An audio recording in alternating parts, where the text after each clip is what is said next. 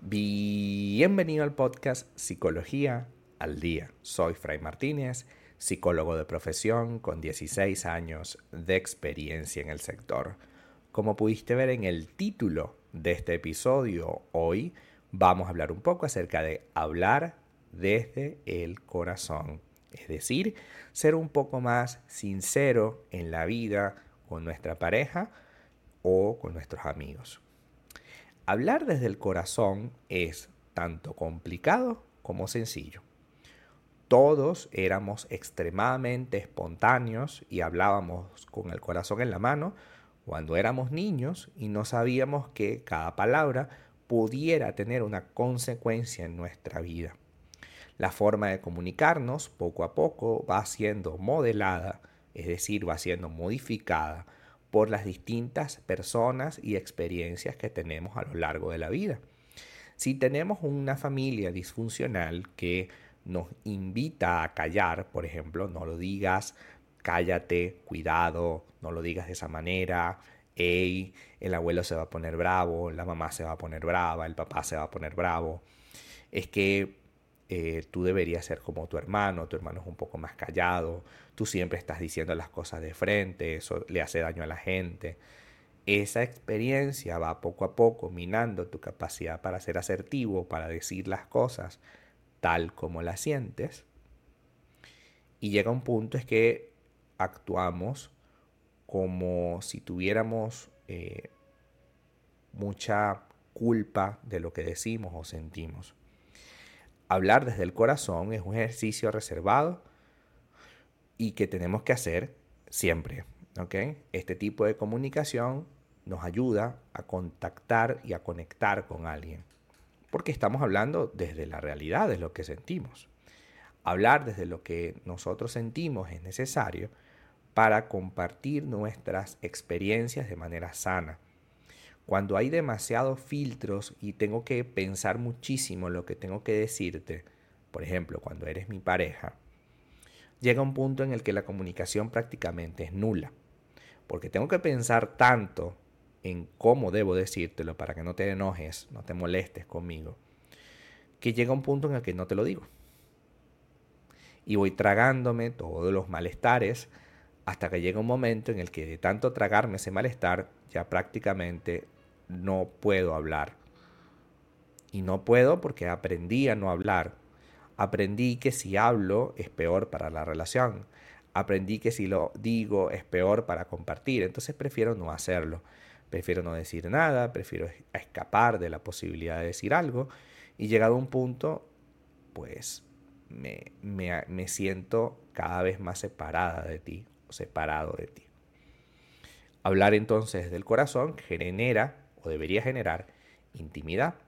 Digo debería porque el respeto es clave para que podamos hablar con el corazón sin ofender a la persona. Hablar con el corazón es un acto de respeto, tanto hacia nosotros mismos, porque estamos hablando de lo que sentimos, tanto con la otra persona, porque la otra persona está conociendo lo que nosotros sentimos. La palabra respeto es necesaria para volver a mirar y reconocer lo que está ocurriendo. Utilizando, por supuesto, para que haya respeto, las mejores palabras posibles. No se trata de descalificar lo que la otra persona siente o hace, sino de entender que eso me está afectando de alguna manera y debo conversarlo a tiempo. Reconocer que aquello me afecta de alguna manera es esencial para poder protegerme de lo que está pasando. El respeto no solo se limita a reconocer lo que me pasa a mí y lo que te pasa a ti, sino también a preservar la existencia de eso que tenemos juntos. Es decir, yo estoy conversando contigo y hablándote desde el corazón, hablándote con lo más bello que tengo, que es mi sinceridad, pero lo hago porque quiero proteger esta relación y no quiero perderte. Por eso te digo lo que siento, por eso quiero que las cosas se arreglen, por eso te digo lo que me pasa y cómo pudiéramos solucionarlo para que esto pueda surgir de manera clara y simple para todos. Entendiendo que eh, es importante utilizar la premisa de hablar desde el corazón es esencial. Por supuesto, hablar desde el corazón sería una palabra muy eh, grande, pero lo que realmente está presente detrás de ello es la comunicación asertiva. La comunicación asertiva no es algo que se obtenga rápido, es algo que se va construyendo y se va construyendo poco a poco en la medida en que nosotros podamos hablar desde uno mismo sin culpabilizar o señalar a la otra persona. Comúnmente nosotros hemos aprendido, bien sea por nuestra casa o bien sea por lo que sea, hemos aprendido que culpabilizar y señalar es esencial, ¿no? Entonces decimos, yo me siento mal porque tú tal cosa, ¿no? Yo me siento mal porque tú tal otra, ¿no? O desde que tú hiciste tal cosa, yo me siento de tal manera. Eso lo que hace es responsabilizar a la otra persona como que si tú fueses solo un objeto que es usado por el otro. En realidad, lo que ocurre es que tú formas parte de ese problema. Si bien es cierto que, que esta persona faltó el respeto, por ejemplo, a lo que consideras una falta de respeto, también es cierto que tú no pusiste un límite a tiempo. También es cierto que tú no lo conversaste a tiempo. También es cierto que tú no hablaste de ello a tiempo.